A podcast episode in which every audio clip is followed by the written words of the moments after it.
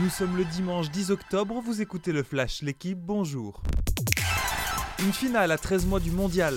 Ce soir à 20h45, les Bleus affrontent l'Espagne en finale de la Ligue des Nations.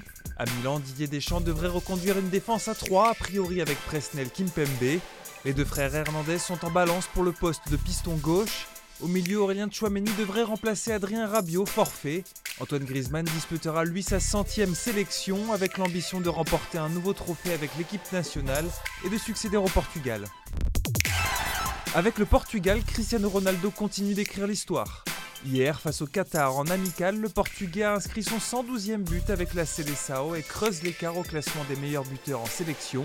En qualification à la prochaine Coupe du Monde, l'Angleterre s'est imposée en Andorre 5 à 0 dans le groupe de la France, la Finlande a chuté à domicile contre l'Ukraine 2 buts à 1.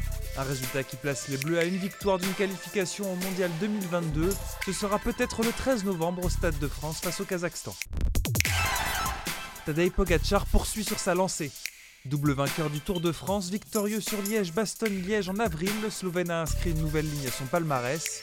Hier, sur le Tour de Lombardie, Pogacar a donc remporté son second monument de la saison. Rafler deux monuments et la grande boucle dans la même saison, ce n'était plus arrivé depuis Eddy Merckx en 72.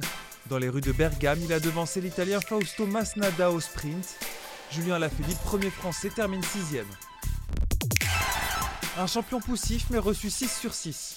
Hier, le stade toulousain a dominé Pau 38 à 10. Mené à la pause, Toulouse remporte son sixième match en autant de rencontres et s'envole en tête du top 14. Les Rouges et Noirs comptent 7 points d'avance sur leur dauphin, Bordeaux-Bègle, tombeur de Montpellier hier. Dans la soirée, Toulon a dominé Brive 13 à 9 et remonte à la 9 place. Merci d'avoir écouté le Flash l'équipe. Bonne journée.